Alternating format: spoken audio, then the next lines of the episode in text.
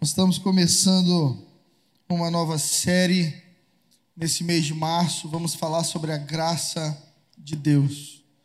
E que maravilhosa graça que nos alcançou e nos fez aptos para receber de Deus salvação, para receber de Deus acesso.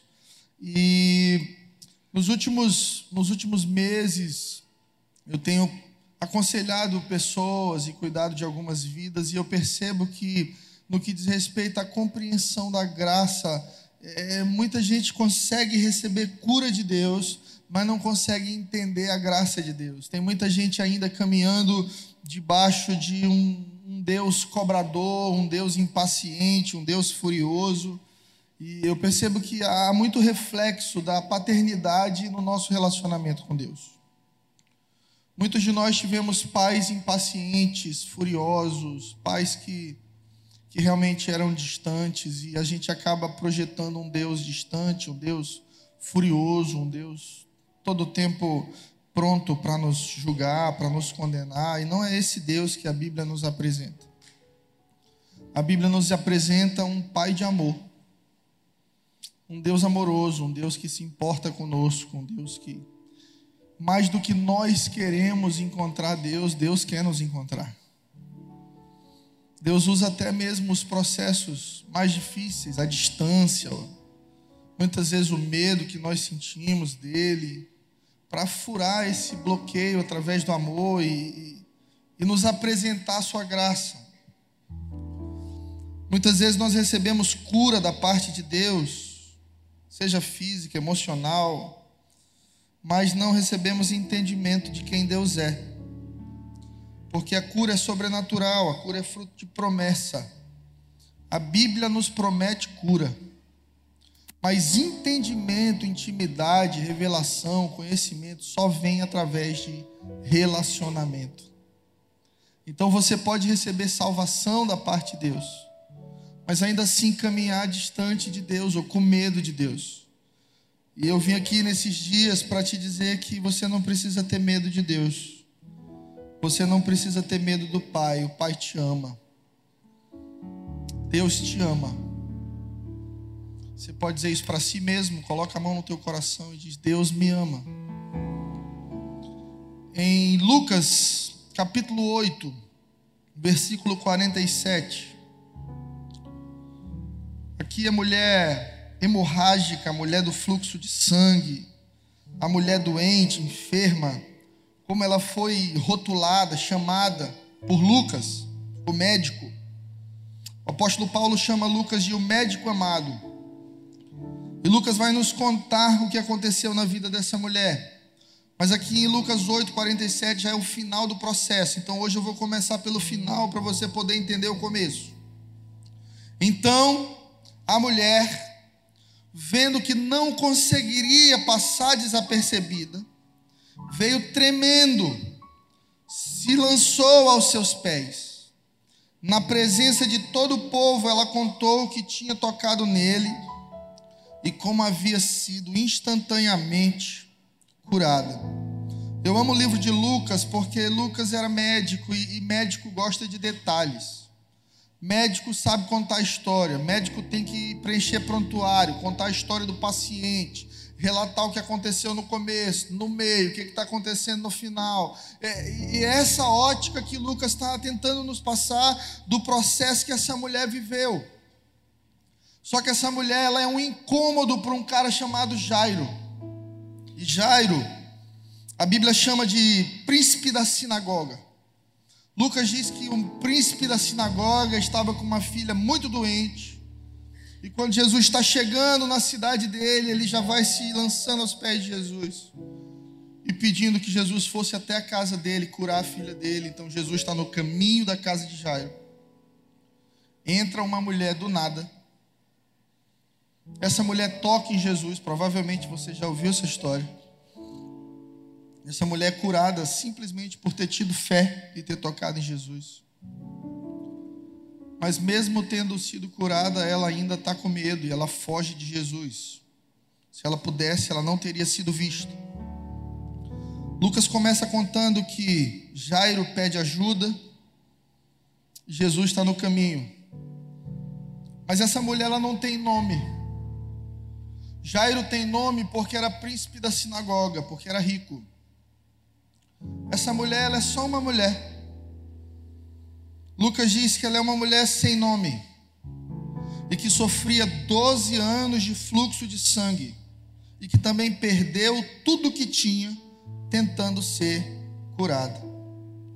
Veja aqui, nós temos um homem rico e uma mulher falida. Nós temos um homem que tem nome, status, e uma outra que não tem nome e é considerada impura. Isso acontece na sociedade. E muitas vezes a gente traz isso até para a realidade da igreja. A gente diminui quem não é, quem não tem, quem não faz. E a gente promove quem tem, quem é e quem faz eu começo a perceber que a mulher hemorrágica, ela não é apenas vítima de uma doença física, mas ela também é vítima de uma doença social. Porque agora ela está debaixo de preconceito, de rejeição, de isolamento. Entenda isso não por um ano, por dois, por doze anos, sendo vítima de uma enfermidade exterior e interior ela era considerada amaldiçoada, ela era considerada impura, e tudo que ela tocasse se tornaria impuro, conforme a lei. Tudo que ela tinha era impuro. A falta de diagnóstico fazia dessa mulher alguém rejeitado pela sociedade e alguém impuro. Quem sabe ela não tinha endometriose ou algum outro tipo de doença que causasse fluxo de sangue. Mas como não havia diagnóstico na época, e por causa da lei e do pensamento dos fariseus, qualquer enfermidade era fruto de maldição e pecado.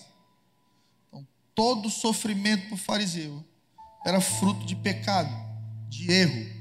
Então, se alguém está sofrendo, então com certeza você fez alguma coisa contra Deus. E muitas vezes não é. Nós vivemos num mundo caído, nós vivemos num mundo doente, e coisas ruins acontecem com pessoas boas. Porque nós estamos num mundo caído. A palavra diz que o mundo jaz no maligno. Um dia essa terra será restaurada e, e Jesus vai governar e haverá então perfeição. E a Bíblia diz que ele enxugará toda lágrima e não haverá dor nem enfermidade. Mas enquanto nós estivermos aqui agora, sim, tem dor, tem enfermidade, existem lágrimas. Mas os fariseus não entendiam isso, porque eles caminhavam debaixo da lei.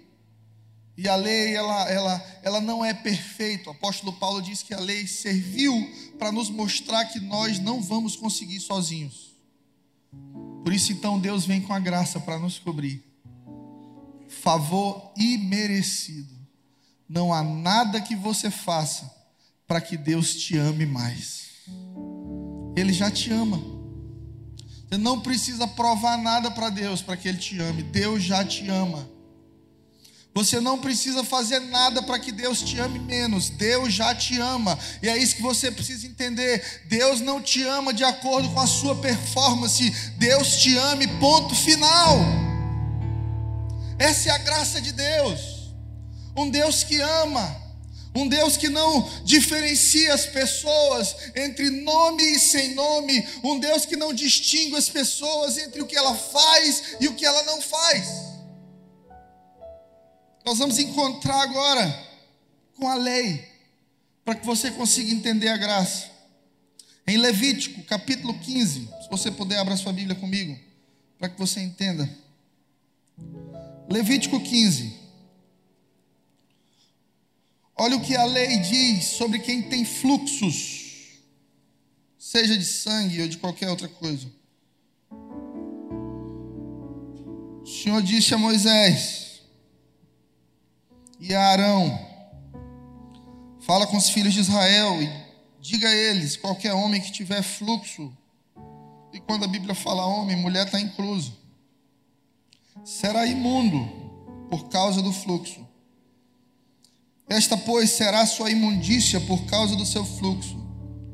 Se o seu corpo vaza fluxo, ou se o seu corpo estanca, essa é a sua sujeira, imundícia. Toda cama em que se deitar, o que tiver fluxo será imunda. Tudo que se assentar será imundo. Qualquer que lhe tocar a cama lavará suas vestes, banhar-se-á em água e será imundo até de tarde. Aquele que se assentar sobre aquilo em que se assentar o que tem fluxo terá de lavar suas vestes, banhar em água e será imundo. Quem tocar o corpo de quem tem fluxo terá de lavar suas vestes, banhar em água e será imundo. Se o homem que tem fluxo cuspir sobre uma pessoa limpa, então ela terá que lavar suas vestes, banhar e será imundo. Toda a sua cela em que cavalgar, tudo que tem o fluxo será imundo. Qualquer que tocar em alguma coisa que esteve debaixo dele será imundo. Você consegue perceber que pela lei essa mulher estava condenada para o resto da vida a viver em isolamento, rejeição, solidão e preconceito. Essa mulher já estava 12 anos sem abraços. Porque se ela abraçasse alguém, o abraçado seria imundo. Essa mulher não podia sentar em qualquer lugar, porque o lugar que ela sentasse seria imundo. Então as pessoas queriam distância dela. Lá vem a mulher do fluxo de sangue. Sai, sai, sai, sai. Lá vem o coronavírus. Algo tão simples para medicina hoje, mas que era tão complicado no tempo dela privou ela de uma vida feliz por 12 anos. 12 anos sem saúde, 12 anos sem família, 12 anos sem amigos, 12 anos sem trabalho. Você consegue imaginar a dor dessa mulher? Para ela já era comum ser rejeitada. Você conhece alguém que se auto-rejeita? É gente que já entra pedindo desculpa. Tem gente que às vezes entra na minha sala já pedindo desculpa. Desculpa, pastor, desculpa, desculpa. O que foi, gente? Nada, é que eu preciso pegar alguma coisa aqui. Pode pegar. É gente que você entra na casa da pessoa ela já diz assim: olha, não repara a bagunça. Às vezes está tudo arrumado, mas ela vê alguma bagunça. Eu lembro de uma vez que Flávia recebeu uma mensagem de aniversário de uma das irmãs da igreja, e a irmã disse assim: Olha, pastora, eu sei que eu não sou sua discípula mais amada. Eu sei que talvez eu não seja a pessoa que você mais gosta, talvez eu não seja nem a mais próxima. É, e primeiro ela disse várias coisas para se colocar lá embaixo. Aí no final ela disse: Feliz aniversário. Eu tinha uma secretária que, que tinha problema com rejeição também, problemas emocionais.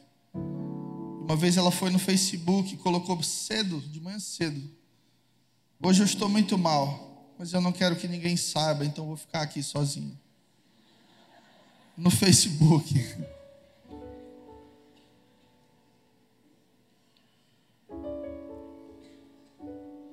Geralmente quem é rejeitado rejeita. E o pior, rejeita a si mesmo, se exclui, não se sente digno, acha que todo mundo pode, menos eu. Acha que todo mundo vai conseguir, só eu que não. Todo mundo vai dar certo, só eu que não. Essa mulher, quando foi curada por Jesus, ela não foi curada apenas do fluxo de sangue. Jesus queria restaurar a visão dessa mulher a respeito de Deus e a respeito de si mesma. Porque é isso que Deus faz conosco. Muitas vezes você vem para a igreja em busca de uma cura física, em busca de ajuda para os teus relacionamentos, em busca de ordem para a sua mente, e você vai encontrar isso em Jesus. Mas mais do que isso, Jesus quer te revelar que Ele é um Pai de amor, que Ele é um, um Deus presente na sua vida. Jesus é o rompimento, é a quebra do paradigma de um Deus distante. Deus não está mais distante de você. Um dos nomes de Jesus é Emanuel, Deus conosco. Jesus contigo, Jesus do teu lado. Você é digno de ter Jesus contigo? Não somos. E aí que entra a graça de Deus. Não é porque é por aquilo que nós fazemos, mas por aquilo que Jesus já fez. Por causa da cruz, por causa da morte violenta que Jesus sofreu, nós somos aceitos na sala do trono de Deus. Somos aceitos pelo Pai. Essa mulher então ouviu falar de Jesus, só que ela ouviu falar de Jesus da maneira errada. Apresentaram para ela o Messias segundo os fariseus. E fariseu dá trabalho para caramba, irmão. Fariseu é muito chato. Fariseu ele é um religioso. Ele cobra de todo mundo o que ele não faz. E religião tóxica é como mau hálito. Você é sempre o último a saber. Às vezes está todo mundo sentindo que, que o que sai de você não é bom. Todo mundo sentindo que você fala muito bem sobre Deus, mas na sua vida privada você não tem intimidade com Deus. Todo mundo percebe que você está distante, só você que não. E essa mulher aprendeu sobre Jesus da ótica dos fariseus. E a ótica dos fariseus sobre o Messias é que ele era rico, inacessível, de origem nobre. O Messias tinha que ter cara de rei, jeito de rei. E aí que eu louvo a Deus por Jesus, porque Jesus quebra todo estigma religioso. Jesus nasce numa família simples, cresce numa comunidade humilde, aprende uma profissão. E quando os seus discípulos achavam que ele ia se levantar contra o governo e se tornar um grande rei, Jesus disse: Ei, meu reino não é esse aqui, não, meu reino é muito maior. Eu vim para estabelecer um reino muito maior. Porque rico sempre tem prioridade. Porque rico gosta de exclusividade. E aí Jesus então veio quebrando isso. Olha, e nós não temos nada contra ricos. Se você é rico, que Deus te abençoe e te prospere ainda mais. Desde que você tenha um coração para os pobres. Porque toda bênção e toda prosperidade que é derramada por Deus nas nossas vidas tem propósito. Deus não te deu dinheiro só para você ficar viajando, comprando Gucci, Prada e tirando onda. Deus te deu recurso para que você estabeleça o reino de Deus na terra. Estabeleça o reino de Deus na terra, na vida dos teus funcionários, na vida dos teus filhos, na vida dos mendigos que passarem perto de você, na vida dos venezuelanos que você encontra no meio da rua. Tudo que Deus colocou na sua mão tem um propósito. Jesus entendia isso. Essa mulher, então, ela não consegue entender quem é Jesus. Ela sabe que Jesus tem cura. Ela sabe que Jesus está curando todo mundo e que ele tem poder, mas ela não entende a revelação do Messias. Que a mente dela está confusa por causa dos fariseus. Você quer saber quem é o Messias? Isaías 9, versículo 6. A palavra do Senhor diz o seguinte: Um menino nos nasceu, um filho se nos deu, e o principado está sobre os seus ombros, e se chamará o seu nome: Maravilhoso, Conselheiro, Deus forte, Pai da eternidade, Príncipe da paz. Esse é o nosso Jesus. Toda vez que você duvidar, que as promessas de Deus vão ou não acontecer na sua vida, se lembre que Ele é maravilhoso. Se lembre que todas as coisas diante de Jesus se tornam pequenas. Ele é maravilhoso. Se você precisar de conselho, se você precisar de direção para a sua vida, Ele é o conselheiro. Você que acha que é horóscopo, que é, que é umbanda, que é macumba, que é obra de feitiçaria que resolve a vida de alguém, deixa eu te dizer uma coisa: Ele é Deus forte. Só tem um Deus que pode resolver todos os seus problemas: Jesus Cristo de Nazaré. Se você estiver preocupado com seu futuro, Ele é Pai da eternidade. Você consegue entender a profundeza de alguém ser Pai da eternidade? Eternidade é eternidade, não tem começo nem fim, mas ela foi gerada nele. João diz que no princípio era o Verbo, Verbo se fez carne e habitou entre nós. Quando Deus estava lá no início, dizendo: haja luz, Jesus já estava lá. Pai da eternidade, pare de se preocupar com o seu futuro. Jesus já conhece o começo e o final da sua vida. Confie nele. E por último, príncipe da paz, embaixador da paz aquele que reina. E Jesus disse para os discípulos: A minha paz vos dou e não como o mundo dá. A paz que eu dou para vocês é diferente da paz do mundo. A paz do mundo é ter todos os boletos quitados, é morar numa casa que já é sua, é ter seu carro quitado, é ter seu plano de saúde em dias. Essa é a paz do mundo. É, é ter sua família bem, seu casamento intacto todas as suas alianças, seus negócios bem resolvidos. Mas a paz que Jesus nos dá, a palavra diz que ela excede todo entendimento. Então, muitas vezes eu não entendo o que eu estou vivendo, muitas vezes eu estou passando por problemas que eu não sei a solução, mas eu continuo tendo paz, porque o príncipe da paz é o meu Deus. Se você serve o príncipe da paz, você precisa deixar seu coração ser cheio de paz nessa manhã. Porque Ele é príncipe, Ele reina sobre toda escuridão, sobre toda dor, sobre toda dúvida, sobre toda confusão na sua vida. O príncipe da paz chega e estabelece a paz. Mas essa mulher via um Deus inacessível, um Deus distante. Não se sentia digna de chegar perto de Jesus.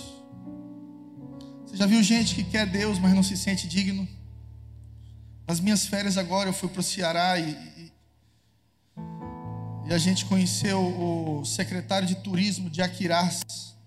E ele nos ofereceu um passeio. E a gente foi passear, prainha, todas aquelas praias lá que você vai de bugre. E entramos numa canoa para dar um passeio de canoa. E aí rápido a gente começa a falar de Deus, cantar louvores no, na canoa. E o pescador começou a cantar também. Só música velha, Logos, é, Matos Nascimento. E aí eu falei para ele: "Isso é crente?" Ele já fui. Mas e aí, o que, que aconteceu? Não, aconteceram as coisas na minha vida, eu me distanciei de Deus. Mas o Senhor vai voltar um dia, um dia eu vou voltar. Mas por que, que esse dia não é hoje? Não, porque tem muita coisa para resolver na minha vida. É aquela pessoa que a gente diz assim: você quer entregar seu coração para Jesus? Eu quero, mas eu não estou pronto. Mas quando é que você vai estar pronto, lindão? Graça não é sobre você estar pronto, é sobre estar consumado. Jesus naquela cruz disse: Está consumado. Eu salvei, eu te restaurei. O passo que precisava ser dado em sua direção, Deus já deu. Aceite, receba, é de graça. Não é por aquilo que você faz, não é por quem você é, é por aquilo que Deus é e por aquilo que Ele já fez. Essa mulher ela queria ter um encontro com Jesus, mas ela não tinha espaço, porque Lucas conta que uma multidão apertava Jesus. Mas é engraçado que, que Jairo teve espaço, né? A multidão apertava Jesus, o rico tinha espaço. Porque muitas vezes quem tem uma mentalidade de pobreza se auto-exclui. Então as pessoas disseram: está vindo rico, todo mundo deixa passar. Está vindo Jairo, príncipe da sinagoga, deixa ele passar, ele é mais importante do que nós. Veja a mentalidade do povo, das pessoas. Por isso que eu amo Jesus. Porque Jairo teve que esperar o milagre dessa mulher para poder ter sua filha curada. Jesus estava ensinando uma coisa para ela e estava ministrando algo no coração de Jairo, dizendo: Jairo, não é porque você tem alguma coisa ou é alguma coisa que eu vou te colocar na frente, não. Eu vou colocar na frente essa mulher que não tem nada, que não tem nome, que não tem dignidade.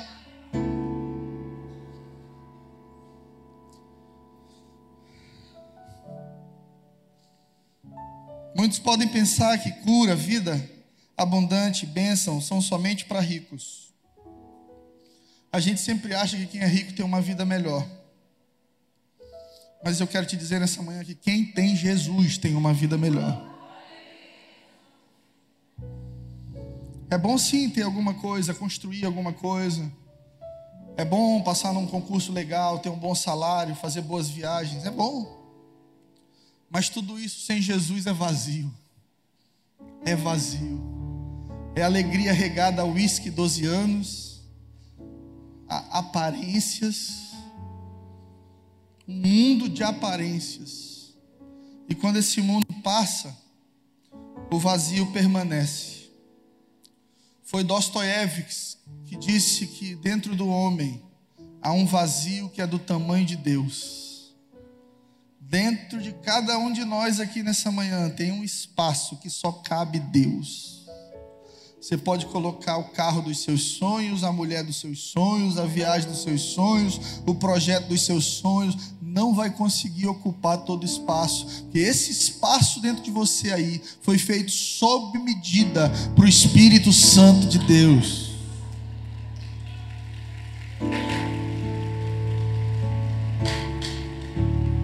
Vida abundante é para você, meu irmão. Vida abundante é para você, minha irmã.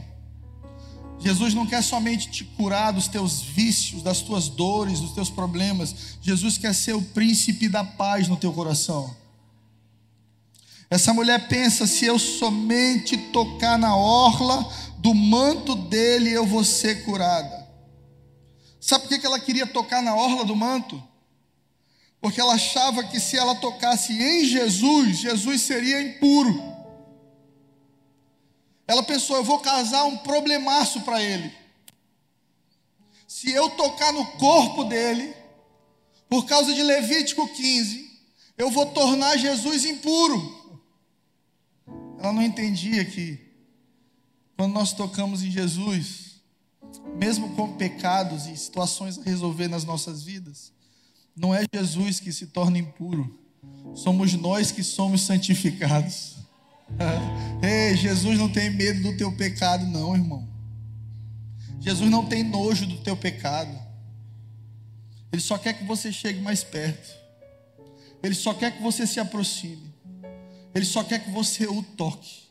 Porque quando você tocar nele, sua vida nunca mais será a mesma. Como é que eu faço para tocar Jesus, pastor? Adore. Uma vida de adoração vai tocar o coração de Deus. Se relacione com Ele, tenha uma vida de oração.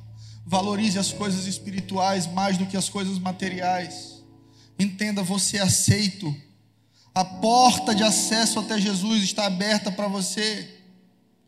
A maioria das pessoas que sofreu rejeição, elas, elas vivem debaixo do governo do medo, elas têm medo de incomodar, elas têm medo de atrapalhar, elas acham que são sempre um incômodo, e muitas vezes foi isso que aconteceu dentro da sua casa, você sempre se sente um incômodo,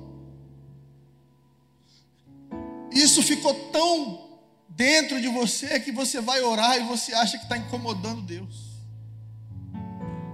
Você vai orar e se acha que tem gente orando, precisando de coisa mais importante do que você. E você começa a se auto-rejeitar. E é o que essa mulher fazia. Então ela pensou: eu vou ser criticada, eu vou ser expulsa, eles vão brigar comigo se eu tocar no Messias. Aí ela pensa: já sei. Se eu tocar na roupa dele, eu vou ser curada e eu não causo problema para ele rejeição. E aí Lucas diz que ela entra por detrás de Jesus. Porque é assim que se move quem ainda não entendeu a graça. Não consegue olhar nos olhos de Jesus. Não consegue caminhar de frente para Jesus, tem que ser por trás. Se sente tão condenado se sente tão mal que pensa eu preciso dele, mas eu vou tentar encontrar com ele por trás. Já parou para perceber e pensar que tem gente que vive a vida inteira chegando em Jesus por trás? É gente que diz assim, pastor, ora por mim. Eu creio na oração de um pastor, mas creia na sua também. Não tenha a mentalidade de fariseu. Se você orar, Deus vai ouvir. Se você chegar diante de Deus, na presença de Deus, Deus vai receber você, querido. Você não precisa mais de um sacerdote para estar no meio entre você e Deus. Agora você tem o Espírito Santo dentro de você. A Bíblia diz que você pode levantar as suas mãos santas e puras mas, pastor, minhas mãos não são santas e puras. São sim. A palavra diz que aquelas mãos que foram furadas na cruz e que sangraram foram para te justificar. O salmista diz: Quem subirá ao monte do Senhor? Quem subirá à sua presença? Aquele que tem mãos limpas e um coração puro. Mãos falam de obras, daquilo que a gente faz. Coração fala de intenção. À medida que você se relaciona com Deus, suas obras vão ser santificadas e as suas intenções serão purificadas. Deus vai mudar seu coração, porque Ele vai mudar seu coração, o fruto das tuas mãos será transformado. Mãos que antes batiam, agora vão levantar outras pessoas. Dedos que antes apontavam, agora serão utilizados para levantar os caídos. Deus quer transformar teu coração para mudar as tuas ações. Infelizmente, tem gente que vive a vida inteira chegando em Jesus por trás, não se sente digno. E essa mulher um desses. E aí de repente ela chega por trás de Jesus, toca na orla do manto, na pontinha do manto aqui, ó. Ela só fez isso, ela tocou e quando ela tocou, ela sentiu o poder. E quando ela sente poder, ela é curada, igreja. Aleluia. Você está vendo? A gente consegue celebrar a cura. Porque cura é promessa de Deus para as nossas vidas. Não duvide de que Deus tem cura para a sua vida. Cura é promessa de Deus. Mas o que me deixa intrigado com essa mulher é que ela não celebra a própria cura. Ela toca na orla do manto, ela se sente curada e ela se esconde.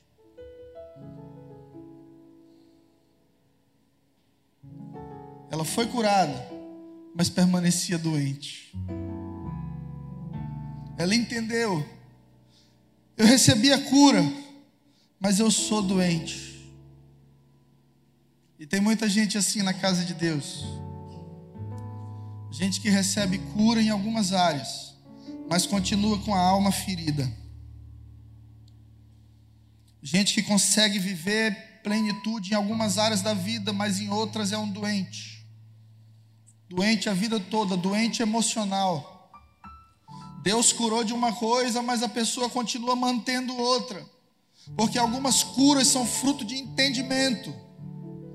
Algumas curas são sobrenaturais na sua vida. Você vai tocar em Jesus, você vai adorar Jesus e você vai receber cura. Mas outras curas são fruto de entendimento você entender, eu sou filho de Deus, não preciso mais viver escondido, não preciso mais chegar por detrás de Jesus, não preciso mais passar por todo aquele processo de me sentir impuro, eu sou purificado pelo sangue de Jesus Cristo de Nazaré.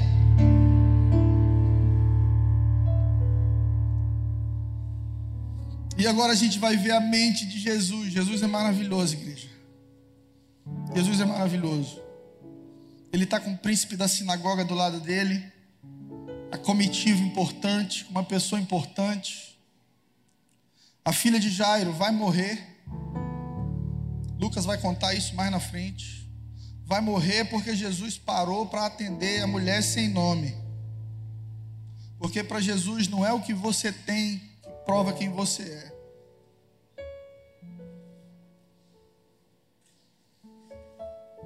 A religião dizia que uma pessoa curada tinha que se esconder por sete dias, ficar reclusa. E depois de sete dias, no oitavo dia, ela se apresentava ao sacerdote com alguns animais, ela sacrificava, e depois do sacrifício, o sacerdote diria para ela: Você está realmente curada. E como essa mulher enxergava Deus através das lentes da lei do, dos fariseus, ela toca em Jesus, ela sente a cura, ela se esconde. E de repente ela já estava no caminho para casa e ela pensou: vou ficar reclusa sete dias, depois eu ofereço o meu sacrifício e então eu estarei completamente curada. Tem gente assim dentro da igreja. Deus já te disse que fez um milagre, Deus já abriu a porta para você, você continua achando que ainda está doente. Não é que você esteja doente, é que você tem uma mentalidade limitada. Você acha que o que você faz está limitando o agir de Deus na sua vida. Mas no que diz respeito à graça, à cura e à salvação, você não tem como limitar Deus. Deus é muito maior do que você e Ele já decidiu te amar e mudar a sua vida através do amor. Agora Jesus vai parar para a mulher pobre, doente, falida, está escondida no meio da multidão, tentando chegar em casa. E aí Jesus está lá com Jairo, príncipe da sinagoga, Pedro, todos os apóstolos, a mulher já está curada. Era tudo que ela queria, mas Jesus tem mais para a vida dela. Jesus para a caminhada e diz assim: Alguém me tocou. Pedro, que era muito doido, diz assim: Como assim, Jesus? Como é que alguém te tocou? Está vacilando. Ó, a multidão te empurrando. Irmão, um dia eu fiz isso para honrar meu pai, porque eu não sou flamenguista, graças a Deus. Mas eu estava no Rio de Janeiro. E eu tinha um voo para voltar para minha cidade. O voo, eu perdi o voo. E teria que ficar no Rio um dia a mais para voltar só no outro dia. E aí eu lembrei que meu pai estava no Rio passeando com minha mãe e minha avó. Minha avó já tem 84 anos, então eles levaram assim para dar uma espairada, ela de cadeirinha de roda, passeando.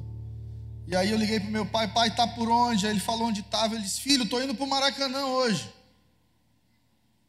Aí eu falei, puxa, que legal. Ter uma experiência do lado do meu pai, no time dele, no estádio dele. Vou fazer esse sacrifício. E aí fui, comprei o ingresso. A gente comprou na galeria, númerozinho da cadeira e tudo, mas querida, é confusão.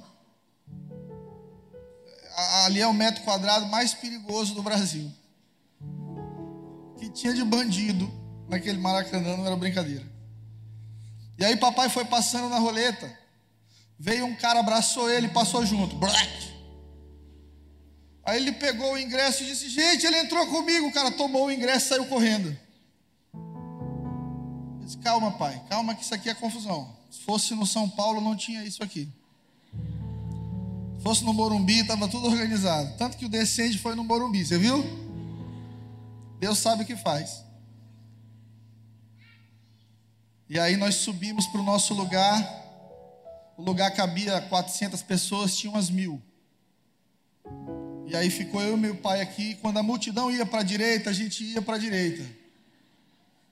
A multidão pulava para a esquerda, a gente pulava para a esquerda também. Não tem como ficar parado, irmão. A multidão te empurra, te leva. E eles começavam a cantar, Mengão do meu coração. E aí eu lembro que o, o, o Corinthians fez um gol. E aí eu olhei para o lado e disse: Que golaço, meu. Um cara olhou para mim e disse: Golaço o quê? Tá louco, maluco? Eu disse: Não, é elogiando o esporte, né? Mas, com certeza nós vamos virar, nós vamos já virar esse jogo. Percebi a loucura que eu tinha feito. Aí de repente o Flamengo fez um gol um a um. Aquele cara abraçava meu pai, beijava a testa do meu pai. É, jogaram cerveja para todo lado, sujaram a gente. A multidão é loucura. Isso é multidão. Aí você imagina Jesus no meio de uma pequena multidão, do lado dele um homem importante, uma mulher que não tem nome, não é ninguém, mas que graças a Deus ficou conhecida como a mulher que recebeu cura por causa da sua fé. Está aqui, ó, tá na Bíblia. Deus eterniza a história de quem tem fé. Talvez você não tenha dinheiro, talvez você não tenha boa formação, mas os teus bisnetos vão dizer: minha avó era uma mulher de Deus, meu avô era um homem de oração.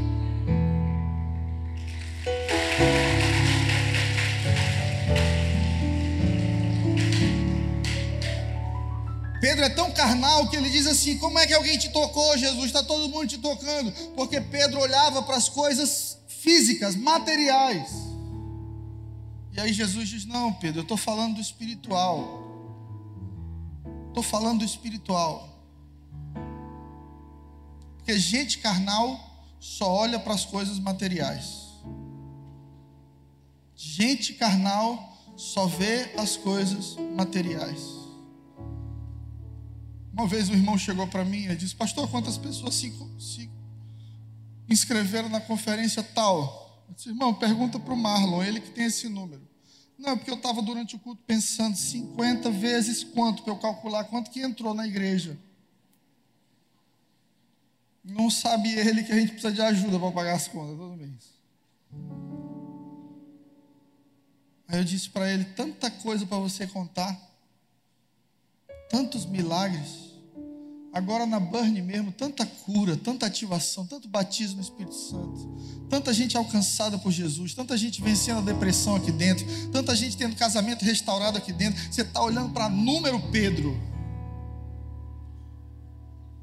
Aí Jesus diz: Ei, Alguém me tocou diferente, alguém me tocou com expectativa, alguém me tocou com ousadia. Aquela mulher ali do, do, do, berço de rejeição que ela tinha, ela decidiu por um segundo romper com aquilo e tocar nas vestes de Jesus, e por causa daquilo ela foi completamente curada. E aí a mulher se entrega, porque a multidão para, e Jesus decide só prosseguir para a casa do importante depois que ele descobrisse agora quem tocou nele. Então ela tinha o dever de se entregar, senão ela atrapalhava a vida do rico de novo. E ela diz: Eu, Senhor, eu te toquei. Ela, ela confessou que tocou em Jesus debaixo de culpa, porque ela pensou: Eu tornei Jesus impuro, mesmo tocando nas vestes, vai dar problema para mim vai dar problema para mim. É aquela pessoa que vive debaixo da lei de Murphy. Você conhece a lei de Murphy? A lei de Murphy diz que a, a probabilidade do teu pão cair no chão é a mesma dele cair com o lado da manteiga para baixo. A lei de Murphy diz que tudo que tiver que dar errado, vai dar errado. Tem gente que é assim. Até quando está sendo abençoado, fica pensando assim: rapaz, está diferente demais isso aqui. Isso não está normal. O chefe chama e diz: Olha, esse mês eu vou te dar uma bonificação. Hum, está me preparando para me demitir. Vou logo para a igreja orar, vou pedir ajuda. Alguma coisa está acontecendo. O marido leva buquê de flores, está me traindo. Isso está me traindo. Não adianta, ninguém, ninguém me convence do contrário. Gente que não está acostumada a ser abençoada. Eu te dizer uma notícia boa nessa manhã. Te acostuma porque Deus vai te dar vida abundante. Te acostuma, Deus quer te abençoar, você é abençoado.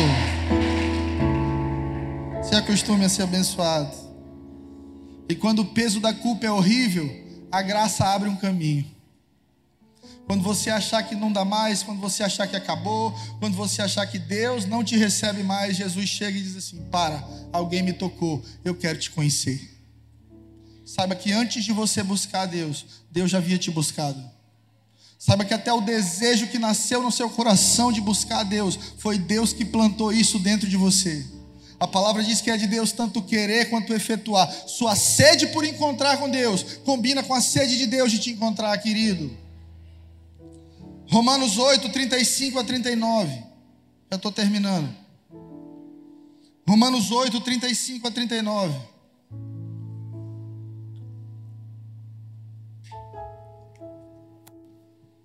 A palavra diz assim: Quem nos separará do amor de Cristo?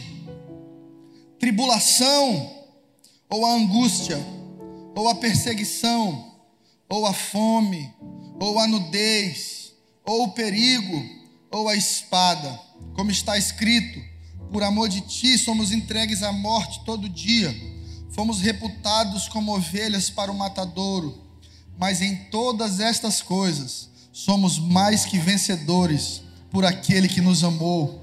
Então eu estou certo de que nem a morte, nem a vida, nem os anjos, nem os principados, nem as potestades, nem o presente, nem o futuro, nem altura, nem profundidade, nenhuma outra criatura poderá nos separar do amor de Deus que está em Jesus Cristo de Nazaré.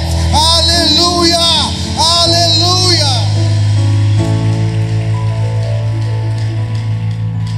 Nada pode te separar do amor de Deus, querido. Sabe o que eu acho lindo no final da história? É que Jesus olha para ela no verso 48 e diz assim: Filha, a tua fé te salvou. Eu acho que ela esperou ouvir qualquer coisa de Jesus. De repente ela já estava, ele vai dizer que eu tornei ele impuro, ele vai dizer que eu tornei ele impura. Jesus olha para ela e diz assim: Filha, você é filha. Acabou a orfandade na sua vida hoje. Acabou essa rejeição que tem te controlado hoje. Acabou esse espírito de medo que tem te afastado de mim. Ei, você é filha. É tão bom saber que a gente é filho. Porque filho tem um lugar na presença do Pai. Filho não precisa pedir licença. Às vezes eu estou na minha sala resolvendo algo sério. Entra Samuel, Vitória, eles entram correndo, sentam no meu colo, me beija, bagunça tudo. Porque eles têm consciência de paternidade. Filho entra, filho beija, filho se aproxima. Quando Jesus chama essa mulher de filha, Ele está dizendo: você não é um incômodo. Você não é um incômodo. Você não está me atrapalhando, filha. É tão bom poder chamar alguém de filho, né? Todo mundo pode chamar meus filhos pelo nome. Todo mundo chama Samuca de, de, de legal, menino. Bota o apelido nele, Samuca. Mas filho, só eu posso chamar. Porque esse é um, é um relacionamento que é só nosso. E aqui, Jesus está dizendo para ela: Ei, você tem um lugar no meu coração. Você não é mais impura, mas eu não quero curar apenas a impureza do teu corpo. Eu quero restaurar a tua visão a respeito de Deus e de si mesmo. Você é filha e Deus é pai. Jesus estava dizendo para ela: Olha para mim, eu não sou o que a religião te disse, eu não sou o que o medo te disse, eu não sou o que os fariseus disseram sobre mim para você, eu não sou o capitão Nascimento, eu sou o amor, eu sou teu pai e você é a minha filha. Jesus termina dizendo: Vai, tua fé te salvou. Vá em paz. Acabou o governo do medo na sua vida. Acabou o governo da insegurança, da rejeição na sua vida. Aquela mulher foi embora. Aquela mulher foi embora. A gente não sabe o nome dela, mas a gente sabe que ela é filha. Aquela mulher foi embora a gente nunca vai saber qual era o nome dela, mas a gente sabe que a fé dela levou ela para mais perto de Deus e curou o emocional, o coração daquela mulher. Vamos ficar de pé em nome de Jesus.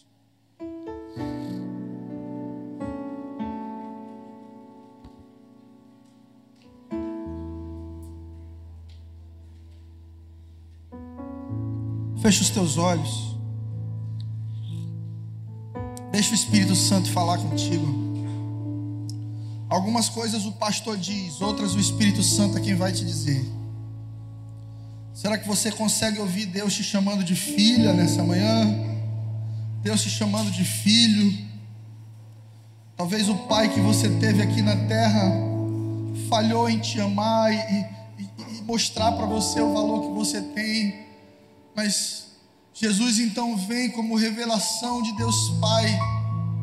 Jesus então vem como revelação do Filho e ele te diz: Olha, você é filho, você não é um incômodo, você não está atrapalhando a história. Eu planejei coisas para você, eu te projetei, eu sonhei contigo. Eu quero restaurar teu coração nessa manhã.